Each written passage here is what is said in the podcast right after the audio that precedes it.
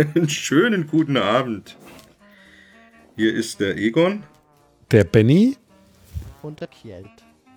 Hallo. Und wir haben heute wie immer das Thema Routing. Nee, Datenschutz. Nee, Routing haben wir abgeschlossen jetzt. Das funktioniert einigermaßen. Hat nur eine Stunde gedauert. Das war Update verschuldet. Auch. Apropos Update. Urlaubszeit ist rum. Die Sendung erscheint irgendwann spät nach unseren Urlauben. Da können wir doch mal Updates machen. Was ist in der Zwischenzeit passiert? Wir freuen uns natürlich immer für Feedback und Anregungen, die von außen kommen. Und äh, ihr habt es ja mitgekriegt, zumindest alle, die den Modscast hören, die ihn schon hören, die ihn noch nicht hören, die müssen sich den anhören, weil der Modscast ist echt gut. Und da gab es für uns die Frage, wie verhält sich denn das Ganze mit der elektronischen Gesundheitskarte? Ja, das ist ein Riesenthema. Da steckt auch Datenschutz drin.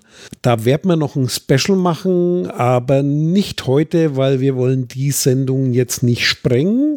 Also damit das klar äh, nochmal rüberkommt. Es geht um, um, um das Thema, dass die Gesundheitskarte jetzt halt doch nicht kommt, weil äh, zu teuer und überhaupt und, ähm, die und Datenschutz. Fehl, Fehlinformation ist halt so ein Stück weit, ja, der Datenschutz ist halt dran schuld, das hat alles viel zu kompliziert und der Datenschutz äh, verhindert das jetzt, dass die gute, tolle Gesundheitskarte kommt. Müssen wir mal drüber reden, müssen wir zum einen mal ein bisschen drüber reden, was das eigentlich ist. Gesundheitskarte ist nämlich mehr wie nur eine Karte. Wer da alles was mit zu tun hat, wie das alles so ein bisschen zusammenhängt und wie der Blick auf die, auf die, auf das große Ganze vielleicht vielleicht ähm, bisschen zu erhellen ist, machen wir, machen wir eine eigene Sendung draus, denke ich mal, ne? speziell ja. zu dem Thema. Ja. Okay, und dann gehen wir hier weiter im Text. Eigentlich keine schlechte Idee. Und da stellen wir doch gleich mal die Frage, was haben Deutsche Bank, Allianz, Daimler, Axel Springer, Telekom und Lufthansa gemeinsam? Die sind im DAX. Ja, okay, alles klar. Okay. Nein, das ging ja jetzt nochmal durch die Medien. Die Telekom und die Lufthansa sind einer Allianz beigetreten. Ähm, teilweise mit Werbung wie Generalschlüssel und so. Es ist quasi ein Anmeldedienst. Und da stellt sich natürlich die Frage, warum tun sich diese ganzen Firmen zusammen, um einen Anmeldedienst quasi in Konkurrenz auch zur Facebook-Anmeldung oder Google hat, glaube ich, auch ähnliches. Äh, warum tun die sich so zusammen und machen das? Und das hat was mit der neuen Datenschutzgrundverordnung auch zu tun. Das das Tracking und äh, das Hantieren mit Cookies erschwert wird, gesetzlich anders geregelt wird. Und die ganzen Firmen sind natürlich immer noch an unseren Daten interessiert, wann wir wo auf welcher Webseite sind. Und was bietet sich da Besseres an, als quasi ein, ja, ein Anmeldedienst zur Verfügung zu stellen, dann hat man die Daten eigentlich aus erster Hand, nämlich vom User direkt selbst, wann der sich wo anmeldet. Und das vor allem dann auch übergreifend, ne? Das ist ja auch ein wichtiger Aspekt. Ne? Ja. Und den nennt man dann Prüf mich. Genau, Verimi. So, das Interessante ist, ich dachte jetzt im ersten Moment da auch nur dra dran, äh, das übliche im Internet anmelden, aber wenn man auf die VeryMe-Seite geht, dann werden da insgesamt drei Kunden quasi, drei Kundenkreise aufgeführt. Nämlich einmal die Nutzer, die Unternehmen und Behörden. Also die wollen auch ähm, mit der öffentlichen Hand zusammenarbeiten, um eben Ummeldung, äh, Beantragung, irgendwelche Behördengänge dann online machen zu können. Ja, alles im Prinzip. Aber ich habe noch keine wirklich technischen Informationen eigentlich auf der ganzen Webseite und so gefunden, wie es eigentlich funktioniert. Also was sie wirklich so geplant haben, mit welcher Technik sie es machen wollen. Also ein anderer äh, äh, Punkt, also zum einen hat man ja schon mal drüber berichtet, ähm, was ich da auch noch wichtig finde, ist eben genau dieser Umstand, dass man nach außen hin äh, das Ganze so verkauft, als wenn man ein Gegenpol zu Google und, ähm, und äh, Facebook und Konsorten ähm, halt äh, im Prinzip da etablieren möchte. Also praktisch so ein bisschen das Gefühl ähm, gibt hier, das muss auch in Europa von europäischen Firmen geregelt werden und nicht von amerikanischen Firmen und so.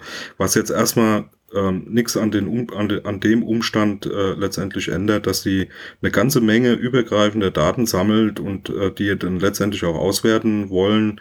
Denn äh, eins muss jedem klar sein, die wollen damit Geld verdienen. Ja. Und ähm, von daher, ähm, im Moment verdient man halt mit Werbung und mit irgendwelchen Sachen, die da hinten dranhängen, also Auswerten von Daten dann letztendlich, äh, verdient man Geld im Netz und ähm, man muss, glaube ich, da nicht lange überlegen, was da eigentlich der Hintergrund ist.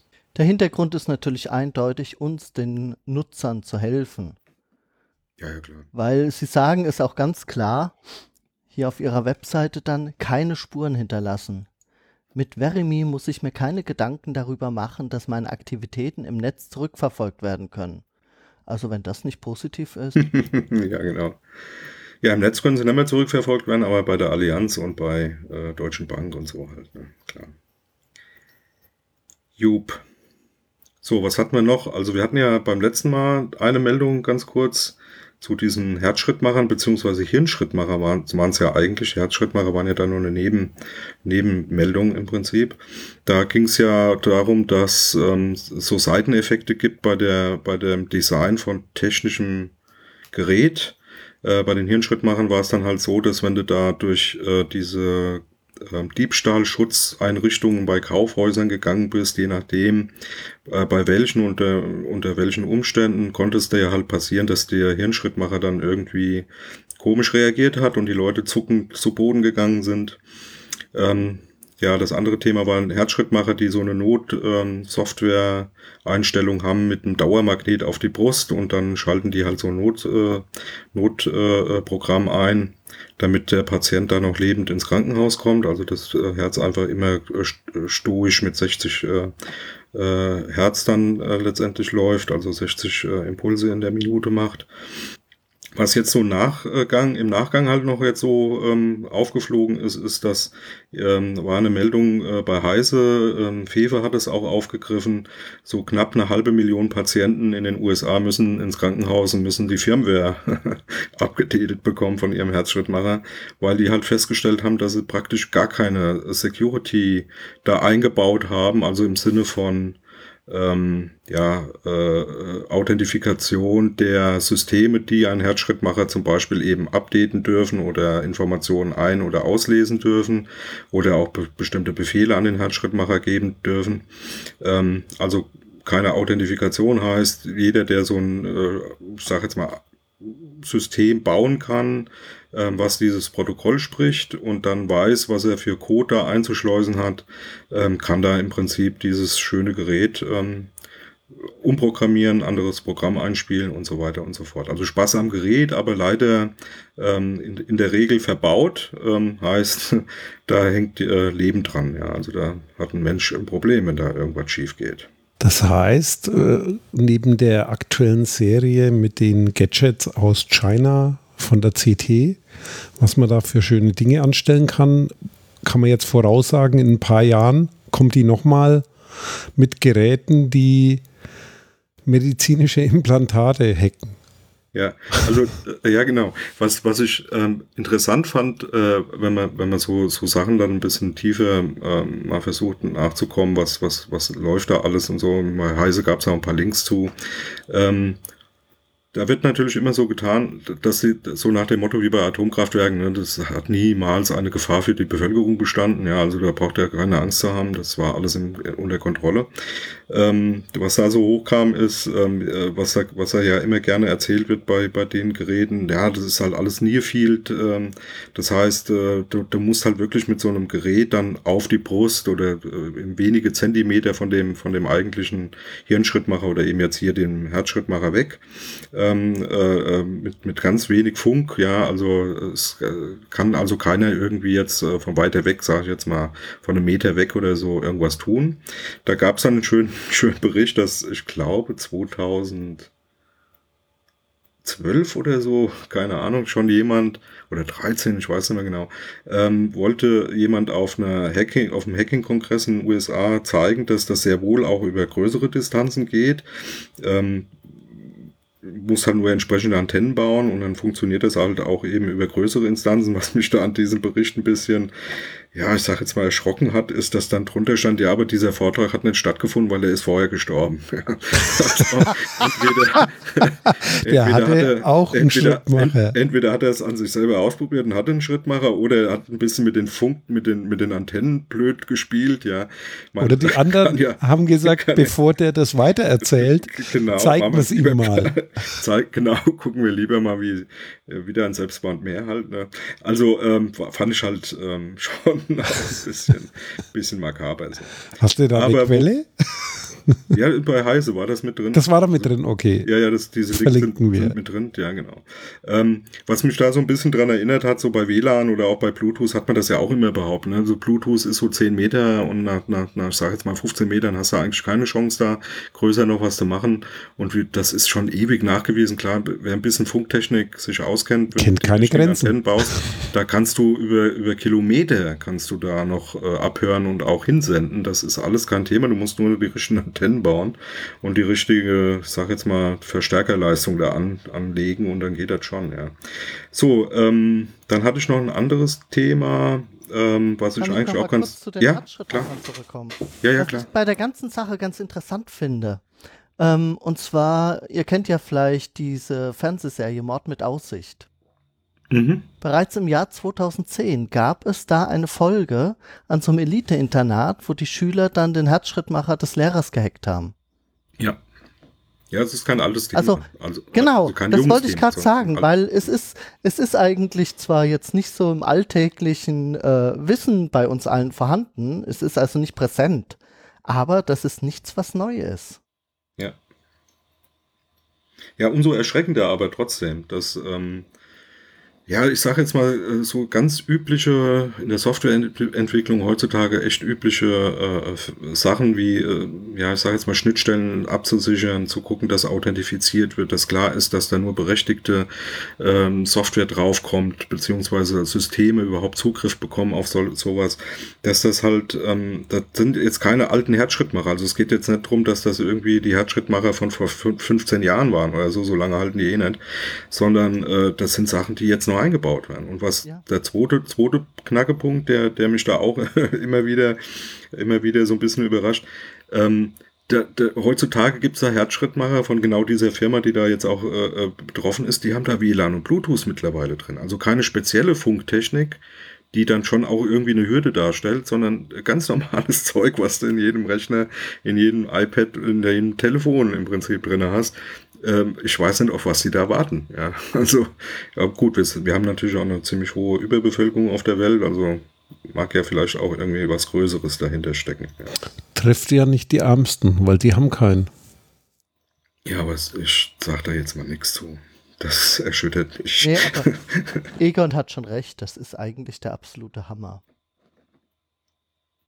Gut, ähm, dann zu dem, zu dem nächsten Punkt. Also was ich ähm, schon auch ähm, erwähnenswert äh, finde, kam, kam auch über Netzpolitik.org rein.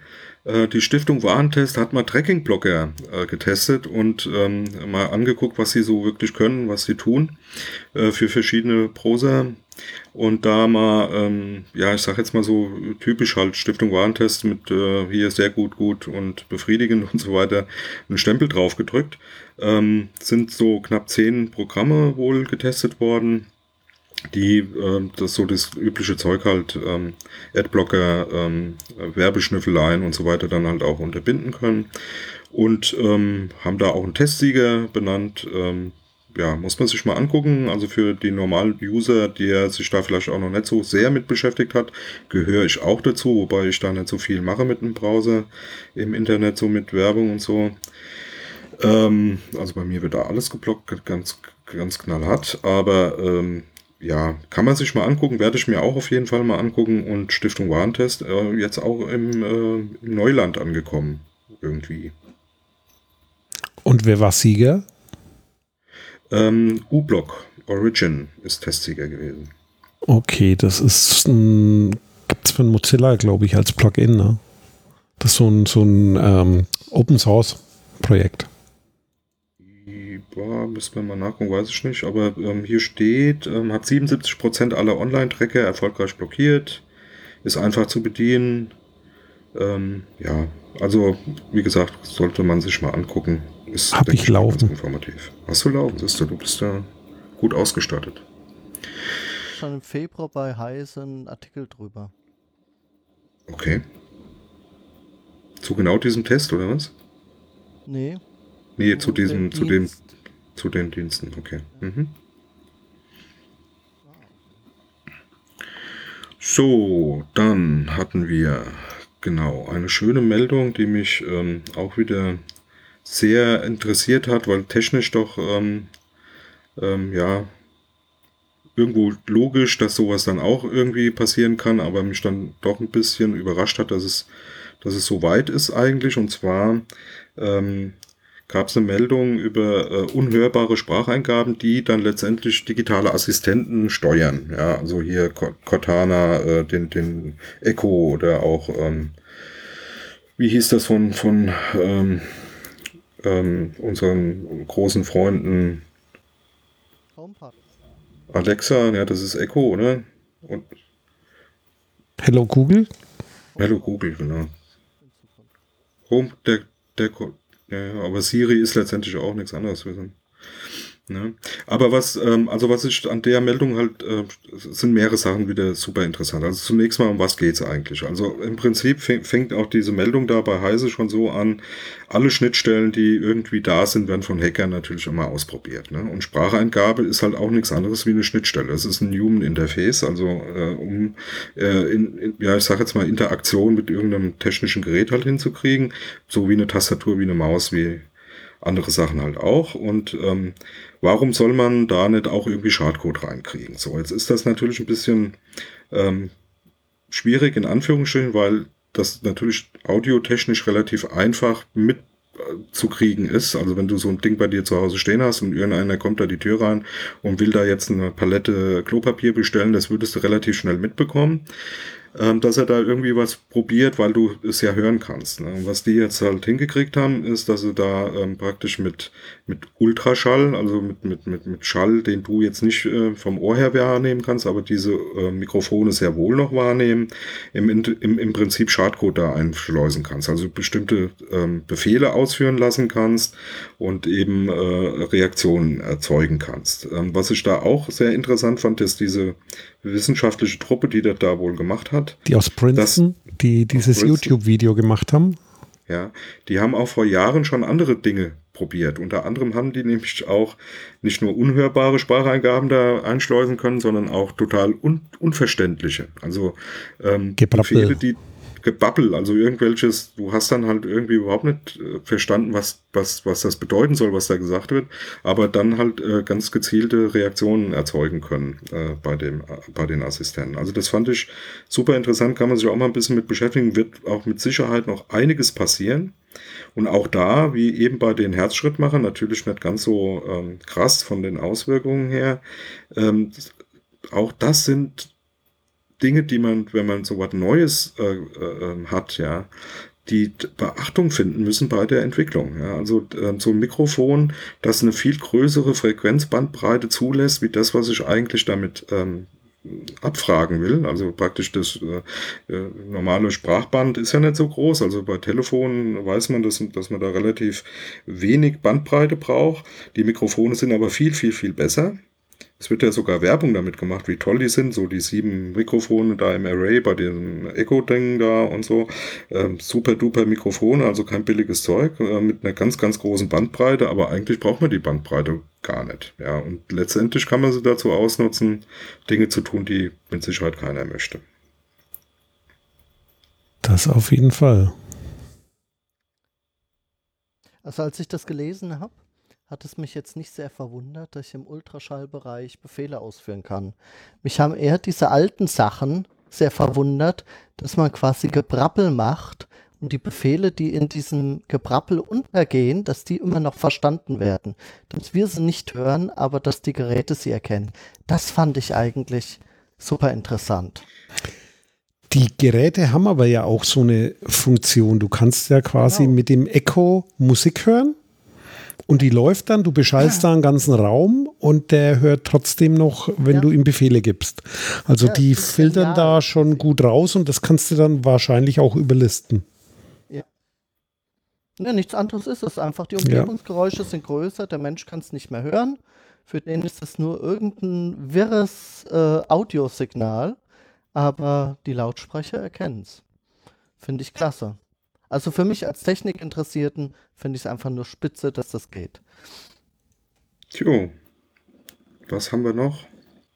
So, nächstes Thema, äh, was ich jetzt noch auf der Liste habe. Ähm, gab ja diese Meldung zu äh, den Vorfällen da in Hamburg, ähm, hat ja jeder mitgekriegt, diese G20-Geschichte ähm, dass da ähm, im Nachhinein ähm, rauskam, dass äh, ein paar äh, Presseleute, die äh, eine Akkreditierung hatten, also sprich einen Zugang hatten und da eigentlich als Pressemitarbeiter da auch zugelassen waren und da hätten hingehen können, im Prinzip während des Gipfels ähm, diese Akkreditierung wieder abgesprochen bekommen haben, also diese Presseausweise wieder entzogen bekommen haben. Und da kam ja dann so im Nachhinein so ein Stück weit raus, dass das aufgrund, bei dem einen oder anderen zumindest aufgrund von sehr sehr dubiosen Einträgen in den polizeilichen Datenbanken ähm, passiert ist. Also dass da irgendwelche Dinge drin standen, die so ähm, erstens nicht unbedingt zu einem Ausschluss äh, äh, geführt haben dürften äh, oder auch schlicht und ergreifend gar nicht da hätten drinstehen dürfen oder auch schlicht und ergreifend falsch waren. Und was jetzt so im Nachhinein noch ein bisschen mehr hochkommt, und äh, äh, da ist die ein oder andere Meldung ähm, äh, bei Netzpolitik.org gewesen, auf Wewe hat, glaube ich, da das ein oder andere noch zuge geschrieben, ähm, dass da neben dem, was diese Presseakkreditierung ähm, angeht, eben auch ähm, einfach die Leute, die, die da erfasst wurden, die da bei den Demonstrationen mitgemacht haben oder eben einfach vor Ort waren, dass das bei denen nicht anders ist, ja. Also dass da total viel Fehlinformation, Falschinformation in diesen polizeilichen Datenbanken gespeichert sind. Und ähm, ja, ich sage jetzt mal, da überhaupt, also so der Eindruck zumindest entsteht, dass da, dass man da keine sehr große Kontrolle von außen wohl hat, was da jetzt wirklich drinne steht und ähm, wo das überhaupt herkommt, was da drinne steht und ob das rechtmäßig ist oder nicht. Ja, also das fand ich auch eine, ja, eine etwas äh, schlechte Entwicklung ähm, auf der einen Seite. Auf der anderen Seite, wenn es jetzt mal ins Licht kommt, könnte man sich das ja auch mal ein bisschen genauer angucken. Und ich denke, da das wäre ein Thema für die äh, Bundesdatenschutzbeauftragte. Ne? Auf jeden Fall. Und das ist halt wieder ein, ein, ein Grundthema. Ich glaube, in der Security, ja, Integrität ist es drin. Aber beim Datenschutz ist mit dem Thema Korrekturen. Das heißt, du hast keine Möglichkeit, zu prüfen, welche Daten über dich drin sind, dann kannst du ja auch nicht korrigieren lassen. Und wer Datenbanken aufbaut, also das ist ja eine der Grundproblematiken und wahrscheinlich entstehen so auch viele Datenbanken im öffentlichen Bereich, der sollte auch von vornherein planen, wie funktioniert eigentlich die Wartung, die Maintenance, die Datenpflege, weil das unterschätzt man leicht nimm eine große Firma, Behörde oder ein ganzes Bundesland und lass da Firmennamen eintragen, was da für eine Liste an Tippfehlern reinkommt. Und da gibt es dann die Firmen in den verschiedensten Schreibweisen. Und genau so passiert es, weil Datenpflege halt eine Riesenaufgabe ist. Eventuell könnte da in Zukunft mal KI helfen, aber das ist halt genau das Problem. Ja. Wer prüft, ob das Ding falsch ist und wer korrigiert das Ganze und vor allem bei diesen Polizeidatenbanken, da kommst du ja nicht ran. Die sind ja von der Auskunft ausgenommen. Also es gibt also ich bin, bin bei dir, ja. Also dieses eine Thema ist natürlich alles das, was so ungewollt passiert, ne? Weil halt irgendwelche Prozesse nicht richtig funktionieren oder weil da irgendjemand irgendwas reinschreibt, keiner kontrolliert das und du als Betroffener keine Möglichkeit hast, das korrigieren zu lassen oder überhaupt Einsicht zu bekommen. Aber was hier halt auch ein, ein, Thema ist, was meiner Meinung nach viel, viel schlimmer ist, dass Dinge da reingeschrieben werden, die zu einer Interpretation führen, die schlichtweg nicht rechtsstaatlich ist. Ja, also jemand, der mal zum Beispiel bei dem einen Journalisten ist ja rausgekommen, er war mal als Pressefotograf auf einer Demo als Pressefotograf, als Pressemitglied und das wurde eingetragen und deswegen wurde er da praktisch als, wurde das negativ beschieden, weil er ja Demonstrant ist, was vollkommener Quatsch ist, war als Pressefotograf da. Ja. War das der, der gestummt wurde von der Polizistin? Ich und weil er danach genau. sich beschweren wurde, äh, also einer von den fünf wurde auch bei einer Demo oder so von einer Polizistin gestummt. Und mhm. danach wollte er sich darüber beschweren. Und deswegen ah, ja, genau. ist er genau. dann wegen, äh, wegen Widerstand gegen die Staatsgewalt ja, oder so. Das wurde so eingetragen, genau obwohl er dafür nie äh, äh, angezeigt wurde. Also im Sinne von oder oder auch ähm, irgendwie rechtlich belangt wurde oder so. Also äh, zumindest, äh, sagen wir, ich bin mir jetzt nicht sicher, ob da nicht irgendwie doch was nachgekommen ist, aber im Endeffekt geht es darum, dass da ähm, Informationen gespeichert werden, die zu einer Interpretation führen, die vollkommen äh, schwachsinnig sind. Also die, die auch wirklich äh, schlimm sind. Ja, also wo jetzt hier so rechtsstaatliche äh, Mechanismen auch komplett ausgehebelt werden. Ja, also du stehst dann da drinnen, weil du jetzt, ich sag jetzt mal rein theoretisch ein, ein mündiger Bürger, der in drei, vier äh, verschiedenen Dem Demos gewesen ist, steht dann auf einmal in so einer Datenbank drin als äh, was weiß ich gewaltbereiter, weiß ich nicht, nur weil er auf diesen Demos war. Ja, was nichts miteinander zu tun haben muss. Ja, und das finde ich schon ähm, krass, vor allem weil eben auch von außen keine Kontrolle da ist. Das ist, sind Polizeidatenbanken, da darf halt keiner reingucken, außer die Polizei. Und dann, weil du vorhin ja schon mal eine Kontrolle durch den Bundesdatenschutzbeauftragten angesprochen hast. In dem Artikel bei netzpolitik.org steht ja auch drin, dass der Peter Schaar im Jahr 2012 schon mal eine Datenbank kontrolliert hat, die der politisch motivierte Kriminalität so. Und das BKA musste dann nach 90 Prozent der Einträge löschen. Ja, ja genau. Weil genau. nur 331 blieben übrig, die nicht rechtswidrig gespeichert wurden. Und dann kommt die Problematik dazu, das ist nicht unbedingt Bundesbeauftragte für den Datenschutz, ja, ja, sondern das sind ja Landesgesetze. Das heißt, du hast ja. Landesdatenbanken, das vereinfacht das ganze Thema nicht. Und äh, das ist die Problematik, aber du kommst halt dann wieder zurück. Eins der, der, der Punkte, die eben da nicht als Kontrollinstanz sind, sind einmal die, die Möglichkeiten, dass du da nachguckst.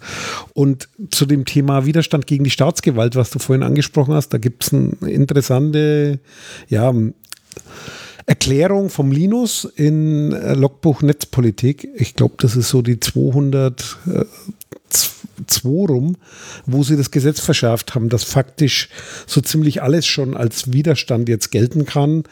Wir hatten ja auch mal darüber berichtet mit dem Thema Kameraausstattung und Waffengleichheit und so weiter. Das ist diese ganze Thematik. Also die kann man sich da auch mal anhören. Und da kommst du dann nämlich ganz schnell in solche Datenbanken. Ja. Ja. Genau, so, das war auch nochmal so eine Folgemeldung von einem Thema, was wir schon mal hatten. Jo, dann hätte ich jetzt noch was. Und zwar gab es eine Meldung, die hat zur Schlagzeile, oder die hatte die Schlagzeile, Google löscht Links zu unzulässigen Insolvenzdatenbanken. Was steckt da jetzt dahinter? Und zwar, das ist diese Problematik. Es gibt quasi Veröffentlichungen von Amtsgerichten, zum Beispiel bei Zwangsversteigerungen und so weiter. Und dann gibt es äh, ja Anbieter, die daraus wieder ein Geschäft machen, indem sie diese Daten verknüpfen.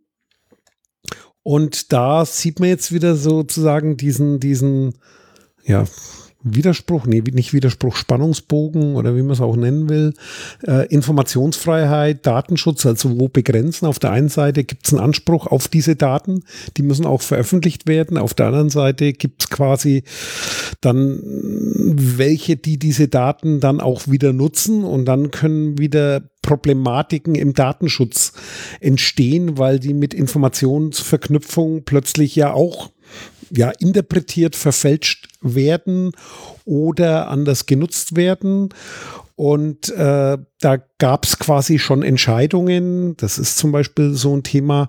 Äh, Europäischer Gerichts Gerichtshof hat 2014 schon mal entschieden, dass solche Links aus Suchmaschinen verschwinden müssen. Und da wurden zumindest bestimmte Links entfernt, aber da geht es jetzt eben weiter, dass das äh, nicht bei Google zum Beispiel nicht mehr auffindbar ist. Was damit drinsteckt, ist in Bezug auf die Zukunft das Recht auf Vergessen, das ja nach der EU-Datenschutzgrundverordnung ab nächstes Jahr zu den Datenschutzrechten äh, der Betroffenen zählt. Also wenn jemand äh, will, dass bestimmte Dinge gelöscht werden, müssen die auch gelöscht werden. Und auf der Basis gibt es gerade eine aktuelle Diskussion der Justizverwaltungen in den Ländern, wie sie das jetzt quasi regeln wollen, damit man nach wie vor veröffentlicht, aber dann eben verhindert, dass so eine Weiterverbreitung der Daten und Anreicherung und andere Nutzung, also eine Zweckänderung möglich ist. Mhm. Also was ich an dem äh, Punkt auch sehr interessant finde, jetzt mal äh, ganz äh, davon abgesehen, welche Datenschutzimplikationen dann sowas hat, ähm, ist im Prinzip dieses ähm, neue Informationen schaffen, indem du halt Verknüpfungen herstellst. Ja, also dieses Thema mit diesen Insolvenzgeschichten, das hat man, das ist schon ewig her. Da gab es mal so eine Suchmaschine spezielle. Die, da konntest du dir im Prinzip angucken, ich sag jetzt mal, du hast vor, irgendwo in eine Stadt zu ziehen, ja, du sagst jetzt hier, ich zieh nach Köln, und da konntest du dir auf einer, auf einer Landkarte im Prinzip ähm, angucken, wo die meisten Insolvenzen sind, Privatinsolvenzen. Also wo jemand, äh, wo Zwangsversteigerungen sind, wo Privatinsolvenzen sind, alles Daten, die aus öffentlichen Amt, amtlichen Bekanntmachungen äh, gekommen sind und die dann mit äh, Geodaten verknüpft. Und da konntest du dir dann halt so angucken, auf in welche Stadtteile würdest du jetzt lieber ziehen. Ja? Da, wo die Leute wohnen, die es noch bezahlen können oder da, wo dann Leute sind, die dann eher äh, Probleme haben. Äh, und das finde ich dann schon auch, ähm, das, das macht das dann halt aus. Ne? Also diese Gefahr, die da drin steckt, ist nicht unbedingt immer gleich offensichtlich. Ne? Auf der anderen Seite ist es halt äh, ja Innovation. Das heißt, da entstehen halt auch viele gute Dinge, wenn du Daten, die öffentlich bereitstehen, auch mal nutzt. Das ist sozusagen, ja, der Teufel steckt da im Detail und in dem Thema Zweckbindung und vielleicht kriegen sie es ja dann im Griff, eine gute Lösung zu finden oder eine gute Regelung zu finden, die sich auch sinnvoll technisch umsetzen lässt, damit das Instrument noch sinnvoll für den eigentlichen Zweck funktioniert. Kjell, du hattest noch was angesetzt? Ja, also ich sag mal so, einerseits möchte ich das auch. Wenn ich irgendwo hingehe, informiere ich mich über die Nachbarschaft. Ich klingel mhm. auch bei Nachbarn und frage, ob ein Alkoholiker über mir oder unter mir wohnt. Habe ich keine Probleme mit. Von daher finde ich das auch gut, dass ich gucken kann, wo sind viele Insolvenzen. Habe ich ein Problem in diesem Gebiet? Ich sehe eigentlich das Problem, dass diese Daten von anderen Firmen benutzt werden. Ja, ja, das, das, ja, das, äh, das ist ja immer so auch ein Stück weit so eine moralische Frage. Ja, also was, was da langfristig mit so Stadtteilen passiert, ist halt das, was da keiner will. Ja, dann hast du halt wirklich äh, das, manche Dinge passieren, nicht unbedingt, weil da jemand tatsächlich persönlich dran schuld ist. Nimm diese, diese Immobilienblase, die wir vor einigen Jahren hatten in Amerika und teilweise auch hier in Deutschland. Ähm, ne, hast Kredite gekriegt bis zum Abwinken. Irgendwann konnten die die Buden nicht mehr bezahlen. Da machst du ähm, im Prinzip ähm, Leute in Anführungsstrichen schuldig für etwas, was sie letztendlich gar nicht zu verantworten haben, was dann aber zum Beispiel Auswirkungen auf eine Stadt haben kann. Ja, also äh, ne, kein, kein Mensch zieht dann mehr in, äh, in, eine, in eine Region, wo ich sage jetzt mal, bestimmte Leute sind, die, die halt nicht genehm sind, ja. Nimm, nimm, nimm andere Informationen, zum Beispiel, wo sind äh, besonders viele Türken, besonders viele Ausländer generell, äh, dann, dann äh, machst du eine Landkarte, wo hier nur noch Deutsche wohnen oder keine Ahnung was. Das ist zwar nachvollziehbar, dass das jemand eventuell wissen will, aus welchen Gründen jetzt auch immer, aber letztendlich führt es zu etwas, was die Gesellschaft nicht möchte oder eigentlich nicht möchten sollte, ja nämlich Divers Diversität ähm, in, in, einem, in einem Umfeld, wo wir äh, wissen, dass das langfristig mit Sicherheit nicht mehr funktionieren kann. Ja, aber das war schon vor den Computern auch. Ja, aber das wird mit Computern halt viel schlimmer. Das ist das Problem. Das ist viel extremer. Von daher ist das so ein Thema, äh, das halt Informationsfreiheit, Zugang zu Information ist wichtig, um sich da ja, eine Meinung bilden zu können. Auf der anderen Seite das Thema Zweckbindung. Das ist ja schon lange eine Diskussion. Wie kann ich Zweckbindung technisch auch kontrollieren? Da muss noch ein bisschen was passieren. Aber was mir da auffällt, ist auch so ein Thema äh, Datenkompetenz. Das heißt, so ein Thema, wie kann man quasi Leute dazu qualifizieren, Datenkompetenz zu haben, um solche Dinge einschätzen zu können und die richtig zu beurteilen. Und zwar jetzt nicht, indem ich formell einen Berufsstand Datenschutzbeauftragter ausweite oder, oder mhm. irgendwie draus mache, sondern wirklich das Thema Datenkompetenz sowie Medienkompetenz. Das ist ein Thema, was heute auch anders gefragt ist als vor 30 Jahren, weil durch die Technologie bedingt Medien anders zugänglich sind, alltäglich sind, auch bei Kindern, bei kleinen Kindern. Und äh, ist ja eine Riesendiskussion in den letzten 20 Jahren gewesen. Und das wird ein Thema sein in Zukunft Datenkompetenz. Und spannend ist halt da, was auch in der Meldung angesprochen ist, da setzt jetzt die EU Regelung mit einem Grundrecht der Persönlichkeit dieses Recht auf Löschen mit ein, was halt man was man gucken muss, wie gestalten wir das in der Zukunft und wie gehen wir damit um? Also ich kann jetzt auch nicht sagen, ist gut oder schlecht, weil wie gesagt, ja, da gibt es viele tolle Ideen, gute Bedarfe. Es gibt auch Kontrollmöglichkeiten durch die Verknüpfung von öffentlichen verfügbaren Daten. Was passiert da eigentlich in Verwaltungen oder was tun die da? Auf der anderen Seite eben auch Grenzen. Deswegen, wie gesagt, technologischen Anforderungen kann man Zweckbindungen irgendwie in die Datenverarbeitung mit reinbringen bringen, dass man die technisch begrenzen kann, aber wie kann man auch in die Gesellschaft Datenkompetenz bringen? Wie kann man Datenkompetenz aufbauen?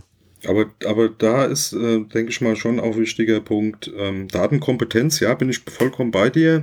Ähm, gehört aber auch bei, äh, im, im Prinzip in so einem, ich sage jetzt mal eher moralischen Gesichtspunkt auch bei denen, die da mit handeln, ja, also die da oder sogar handeln, ja, also im, wirklich im wahrsten Sinne, nämlich äh, äh nicht alles, mit dem du Geld verdienen äh, kannst und äh, eventuell sogar erlaubt ist oder möglich ist, ähm, ist letztendlich auch gut, ja, und musst du auch nicht unbedingt tun. Also dieses ewige so tun, ähm, also ich sage jetzt mal, in unserer Gesellschaftsform ist ja so, ähm, hast ja, hast ja öfters mal so die Sprüche, so ein, so ein Rechtsanwalt ist halt nicht dafür da, Recht zu sprechen, sondern zu gucken, wie, wie man es am geschicktesten umgehen kann, ja. Und das ist halt eine Sache, da muss man, muss man schon auch mal hingucken. Ne? Also nicht mit allem, mit dem du Geld verdienen darfst, ähm, möchtest du vielleicht Geld verdienen, als moralisch, äh, sage ich jetzt mal, einigermaßen standfester Mensch, ja. Ja, das ist halt dann ein, ein Bild äh, sozusagen, was auch ja in, in eine schulische Ausbildung vielleicht reingehört, Datenkompetenz. Absolut, ja. Genau, schweres Thema. Ja. Und dann hätte ich noch ein, ein weiteres und zwar äh, habt ihr das mitgekriegt hier? Äh, man kann jetzt auch mit Genen hacken. Sehr gut. Und zwar, also mich hat sofort erinnert an das Thema SQL-Injection oder ja, unsichere Webseiten, fehlende Eingabekontrolle. Das heißt, die haben mal getestet äh, hier in Forschungscomputer, wo quasi DNA in der Schnittstelle als Eingabe erwartet wird, in dieser DNA Schadcode mit einzubauen. Und der hat sich dann auch ausführen lassen. Also wieder ein weiteres Thema, wo man quasi, wie wir vorhin schon gesagt haben, auch mit dem Thema Frequenzen, ja, ja. man muss es nur ausprobieren. Und wie gesagt, wenn einer ein System baut, wo irgendwas, ja, Kommunikation drüber läuft, also eine Schnittstelle, muss ich mir immer eine Gedanken drüber machen, was ist eigentlich das Zulässige und wie kann ich das Zulässige vom Unzulässigen trennen. Und da gibt es halt dann auch wahrscheinlich wahnsinnig viele Protokolle in den Bereichen, die halt mal schnell gehackt wurden also produziert wurden, die aber dann nicht unbedingt äh, in Hinblick auf, wer kann da was reinkippen, gecheckt haben. Ja. Nee, absolut interessant. Also wie, wie wir es eben schon mal hatten. Ne? Also, jede Schnittstelle ist für Hacker interessant. Ja. Ja, wobei man diese Schnittstelle da natürlich schon, also da musst du wirklich erstmal drauf kommen. Ne? Also die haben tatsächlich DNA geändert und über diese Änderung in der DNA im Prinzip Schadcode in so einen Computer eingeschleust, ja, also ein Computersystem. Im Prinzip Mädchen, Mädchenübergang, ne? Also DNA ist biologisch in, in ein tatsächliches elektronisches System, ähm, fand ich schon bemerkenswert, ja. Also äh, andere machen sich Gedanken, wie du eventuell in DNA, äh, DNA als Speicher nutzen kannst, ne? Oder äh, andere Sachen, äh, äh, biologisch als, als äh, also irgendwelche biologischen Vorgänge als Speicher zum Beispiel nutzen kannst. Und die haben sich dann klar schon äh, einen Schritt weiter überlegt, wie sie genau so eine Schnittstelle zum Hacken halt nutzen können. Das ist schon sehr hat schon was. Also der Techniker begeistert sowas natürlich. Ja, vor allem äh, mich interessiert, geht das auch den umgekehrten Weg? Nee, weil da also aus sozusagen ja kein DNA rauskommt. Ja, ist klar, aber wer weiß, ob der da nicht irgendwie irgendwann nee, gibt's den bei du, du, du hackst dich ein in, ach, ich und mein spontaner Alzheimer, wenn die hier an der DNA rumschnipseln sozusagen, ja, ja, ja. dass du damit genau. manipulierst, den umgekehrten Weg, ne?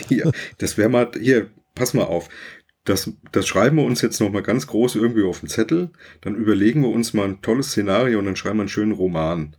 Aber das gibt's doch schon, das ist doch schon Realität. Echt? Der Roman ja, oder das DNA-Hacking? Nein, im Prinzip DNA-Hacking. Wir tun Bakterien so umprogrammieren, dass die das machen, was wir wollen. Das heißt, wir tun aus der Technik etwas in die Biologie einschreiben. Ja, aber, aber das machen wir ja das versuchen wir ja schon bewusst zu machen. Hier geht's ja dann darum, wie kriegst du so eine, so eine, wie heißt die Firma, die jetzt BASF gekauft hat? Montesano oder Mon Monsanto oder wie? Ja? Nee, umgekehrt. Ähm, die Bayer hat Monsanto gekauft. Ja, meine ich doch. Hab ich schon gesagt. Du hast gesagt, die, die. So gesagt? Ach so, BASF ja. hast. Ja, okay. Ach so, BASF war, war, war Bayer oder was? Bayer, glaube ich, war es. Ja. Ähm, äh, wurscht egal, in dem Umfeld bin ich nicht so bewandert. Monsanto. Aber, ähm, Monsanto, genau. Ähm, aber da, die machen das ja bewusst. Also hier ging's, wäre wär ja eher so das Ding, du, du schleust da irgendwie was ein, dass dann der Mais, den die da ausbringen, äh, fleischfressende Pflanzen werden oder so. Ja. Kommt vielleicht noch. Und dann nennst du dich, äh, weiß ich nicht, äh, Goldfinger oder so. Und dann erpresst du die Welt. Du hast eine weiße Katze auf, den, auf, auf dem Arm, sitzt in einem großen Stuhl, drehst dich um, sprichst in die Kamera und forderst von der Weltregierung äh, Unmengen an Knete, weil sonst äh, die Menschheit unter. Warum habe ich da jetzt Schwarz-Weiß-Bilder im Kopf? Das geht doch auch bunt mit äh, Vermisst ihr mich? Habt ihr den gesehen? nee. Sherlock. Ach, den, ja, ja, ja, den, ja, den ganz neue habe ich noch nicht, bin ich noch nicht. Die vierte Staffel noch nicht? Nee. Musst du dir antun. Wobei die für mich schon grenzwertig ist, also ist zwar irgendwie toll, aber äh, das ist schon sehr weit gedreht. Das ist so, dass, dass mir dann quasi von dem so abgefahren, wie das schon ist, braucht es für mich nicht sein. Das dazwischen fand ich besser. Das war schon fast äh, überspannt. Naja. Aber wo wir schon mal bei dem Fiction sind, äh, glaube ich, hattest du noch was gefunden zu dem, was früher mal Science Fiction war, 1984 und schon lange nicht mehr ist. Also ähm, ja, äh, Datenschutzthema am Rande, weil wir da als Datenschützer echt schlecht wegkommen in diesem Artikel. Welt am Sonntag ähm, hat irgendwie einen Artikel rausgebracht, das war hatte schon den Link her? Datenschutzbeauftragter info.de war das. Ähm, und zwar Orwells 1984 Lieblingsbuch für Verbrecher. Ich zitiere da mal so ein bisschen die Hauptüberschrift mit stumpfer Provokation. Der Roman 1984 von George Orwell. Der Klassiker für düstere Überwachungsszenarien und im Schrank jedes belesenen Datenschützers wird, wird als Lieblingsbuch aller U-Bahn-Schubser, Vergewaltiger, Heroindealer, Terrorplaner, Grabscher, Taschendiebe, Goldmünzenräuber, Schläger und Hooligans. Also die lassen halt kein gutes Buch, äh, kein gutes äh, Haar dran. Und ähm, ja, es geht letztendlich so um die absurde Angst der Deutschen vor Kameraüberwachung und dass das alles total übertrieben wird von den Datenschützern und alles viel besser ist, wenn, wenn wir mal überall Kameras haben und dass es ja eigentlich ähm, alles gut ist, wie es jetzt läuft und nicht noch schlimmer ist wie 1984. Und eigentlich ging es in 1984 um ganz andere Dinge. Also ähm, war ein ganz, ganz, äh, ja, ich sag jetzt mal, äh, auf der einen Seite ganz nett zu lesender Artikel, weil er wirklich so komplett alles auf den Kopf dreht. Auf der anderen Seite möchte ich nicht wissen, wie viele Leute es gibt, die das lesen und dann tatsächlich einfach so rumlaufen, wie die Sprüche kennt ihr ja auch alle. Der Datenschützer ähm, ist halt der Bekloppte, der, ähm, ja, ich sag jetzt mal, die Verbrecher schützt und nicht äh, die Leute, die sich zu schützen lohnt. Ja. Weil ich habe ja nichts zu verbergen. Genau. Und haben wir was vergessen? Sicher haben wir was vergessen. Aber es macht ja nichts. Wir haben es ja vergessen. Jo, tschüss. Bis zum nächsten Mal.